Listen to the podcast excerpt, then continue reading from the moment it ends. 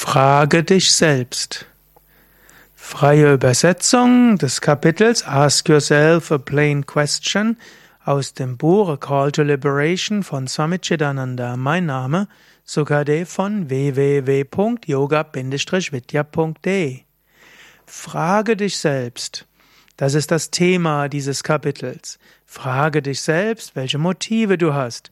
Frage dich selbst, was geht in dir vor. Frage dich selbst, ob das, was du tust, das Richtige ist. Das ist das Thema dieses Kapitels. Swami Chidananda schreibt, beziehungsweise er hat es ja in einem Vortrag gesagt, und aus dem Vortrag hat dann jemand anders das dieses Kapitel geschrieben. Denke erstmal nach. Angenommen, du bist allein, vielleicht am Ufer vom Ganges, oder du bist in dem Dschungel oder in deinem eigenen Zimmer. Frage dich selbst, was bin ich? Bin ich introvertiert? Bin ich extravertiert? Bin ich jemand, der sich selbst beherrscht oder bin ich jemand, der allen Eingebungen einfach folgt? Bin ich jemand, der allen Wesen Gutes wünscht oder habe ich negative Absichten und Motivationen gegenüber anderen? Bin ich ein Paropatkari, also jemand, der das Gute und das Wohl und das Glück anderer für wichtiger hält als ein eigenes? Oder schaue ich immer nach dem Wohl von mir selbst? Versuche ich, Gutes für andere zu tun? Oder versuche ich mehr, etwas für mich zu tun? Frage dich selbst. In der Bhagavad Gita gibt es Daivi und Asuri, die Göttlichen und die Asuras. Frage dich selbst, was ist mein Temperament? Ist meine Grundeinstellung Sattvik, Rajasik oder Tamasik? Was bin ich? Frage dich selbst, betreibe Introspektion, betreibe Selbstanalyse. Hast du jemals tief über dich selbst nachgedacht? Hast du dich selbst tief befragt und herausfinden wollen, was ist dein Verständnis von dir selbst? Welche Meinung hast du von dir selbst? Hast du eine unparteiische Meinung? Wie offen und frei bist du? Wie unpersönlich kannst du über dich selbst nachdenken? Nur wenn du darüber dir bewusst wirst, kannst du dir bewusst werden, aus welchen Motiven du handelst. Und nur wenn deine Handlungen wirklich vom Wunsch geprägt sind, anderen Gutes zu tun und Gutes zu bewirken, spirituell zu wachsen, wirst du tatsächlich Fortschritte auf dem spirituellen Weg machen. Es ist nicht schwer, andere in die Irre zu führen, und es ist auch nicht schwer, sich selbst in die Irre zu führen. Denn diese Fähigkeit, sich selbst zu betrügen und andere zu betrügen, ist eine besondere Fähigkeit des Menschen aber die kann dich dazu führen, dass obgleich du meinst, auf dem spirituellen Weg zu sein, du in Wahrheit spirituellen Schiffbruch erleidest. Frage dich selbst. Aber frage dich selbst auch freundlich und voller Mitgefühl. Natürlich, wir sind nicht wirklich Scheinheilige. Wir sind nicht solche, die bewusst uns betrügen und andere betrügen. Das geschieht alles unbewusst, dass wir auf unseren kleinen Ego-Trip sind. Jeden Tag ist es so, dass wir zwar denken, auf dem spirituellen Weg zu sein, uns dann aber immer wieder was vormachen. Auf diese Weise ist es so, dass die meisten Aspiranten eine doppelte Motivation haben und mehrfache Motivation. Frage dich immer wieder selbst, wie stark ist meine spirituelle Motivation? Und wie stark habe ich andere Motivationen. Es ist wichtig, dass wir uns selbst immer wieder fragen, immer wieder überlege, was ist denn jetzt meine Motivation?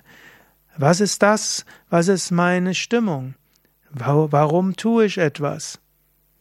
Bin ich wirklich jemand, der jetzt und gerade jetzt spirituell voranschreiten will? Gurudev Swami Shivananda hat immer wieder gesagt, scrutinize your motives, schaue deine Motive an, analysiere deine Motive, hat uns immer wieder gesagt, betreibe Introspektion. Letztlich sind wir uns zu einem großen Teil fremd, fremd zu uns selbst. Der Geist geht nach draußen, der Geist denkt viel nach über Äußeres und er denkt viel darüber nach, was andere von einem denken. Aber als spiritueller Aspirant musst du dich immer wieder selbst befragen. Selbstbefragung, Introspektion, so wichtig. Frage dich selbst, was ist jetzt deine Grundlage der Motive? Frage dich selbst, welche Neigungen hast du jetzt? Frage dich selbst, was ist der Grund, der innere Grund für dein sattwiges, rajasiges und tamasiges Gefühl? Und dann überlege, welche Motivation sollte ich besser haben? Welche Motive sollte ich in mir stärken? Welchen Motiven sollte ich nicht nachgeben? Das ist etwas, was du immer wieder dir nachdenken kannst. So wirst du glücklich sein und so wirst du innere Schönheit genießen. Es sollte, letztlich sollte das spirituelle Leben eine beständige Quelle von Gutem sein. Und du selbst solltest eine Quelle des Guten für anderen sein. Sei selbst Satyam Shivam Sundaram, wahrhaftig, segensreich und letztlich schön. Was sollte also unsere essentielle Grundmotivation sein, Disposition sein? Die einfache Antwort ist ganz einfach. Denn deine wahre Natur ist Satchitananda, Sein, Wissen, Glückseligkeit. Deine wahre Natur ist allvollkommen, allvoll, allschön. Deine wahre Natur ist göttlich. Letztlich bist du tief im Inneren, eins mit allem. Daher sollte deine Grunddisposition, deine Grundmotivlage so sein, dass all deine Handlungen, all deine Worte und alles, was du denkst, darauf ausgerichtet sein, Gutes zu bewirken. Sei wahrhaftig, gütig und voller Liebe. Deine wahre Natur ist nicht mehr und nicht weniger als göttlich. Gottlichkeit ist deine essentielle Natur. Wenn du das weißt, dann weißt du, wie du leben solltest, um diese Göttlichkeit auszudrücken. Jetzt frage dich selbst. Lebst du, um diese Göttlichkeit auszudrücken? Frage dich selbst, lebst, sind die Handlungen, die du heute getan hast oder tun wirst, motiviert, um Gutes zu tun? Frage dich selbst, stammen deine Worte und Gedanken aus einem Geist der Geschwisterlichkeit, der Einheit und der Liebe? Du selbst bist eine gesegnete Göttlichkeit. Halte an deiner essentiellen Natur fest. Und so wirst du automatisch die richtige Motivation haben. Werde ein wahrhaftiger Repräsentant Gottes auf Erden. Das ist deine Mission hier. Du kannst das tun, du musst das tun. Das ist wahrhaftes Sadhana, spirituelle Praxis. Immer darin verwurzelt sein, immer sich bewusst sein und immer manifestieren, was? Deine essentielle Natur. Dein Sadhana sollte nicht beschränkt sein auf einen bestimmten Ort, eine bestimmte Asana, einen bestimmten Altar, eine Ecke deines Raumes. Lass deine Vorstellungen nicht zur Falle werden. Frage dich immer wieder selbst, habe ich die richtige Einstellung? Zu allen Zeiten, was auch immer du tust, geht Sadhana voran. Letztlich, das Sadhana sollte den ganzen Tag sein. Lebe dein Leben so, wie es gelebt werden soll. Lebe dein Leben so, wie Gott es von dir erwartet. Natürlich brauchst du persönliches Sadhana, Asana, Pranayama, Meditation, Japa und so weiter. Aber das wirkliche Sadhana ist am ganzen Tag. Frage dich selbst, ist das ganze Leben ausgerichtet auf Gott? Ist die Quelle des Lebens in deinem Bewusstsein Gott? Und willst du anderen Gutes tun? Ist das, was du im Alltag tust, wirklich dafür gemacht worden, um Vollkommenheit und Befreiung zu erreichen? Du hast es verdient, so zu handeln.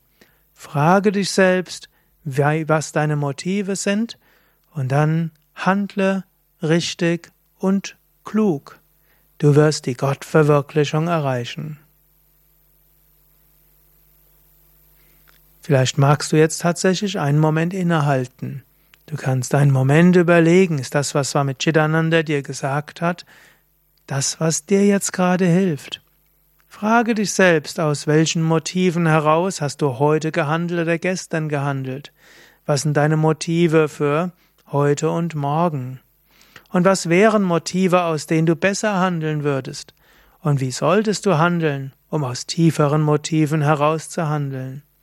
Frage dich selbst, Selbsterkenntnis ist der erste Schritt zur Besserung, aber beschränke dich nicht auf die Selbstbefragung, setze es dann auch um. Ja, soweit meine freie Übersetzung eines Kapitels aus dem Buch A Call to Liberation. Mein Name ist Sukadev von www.yoga-vidya.de und wenn du willst, kannst du auch dieses Buch selbst herunterladen unter chidananda.org.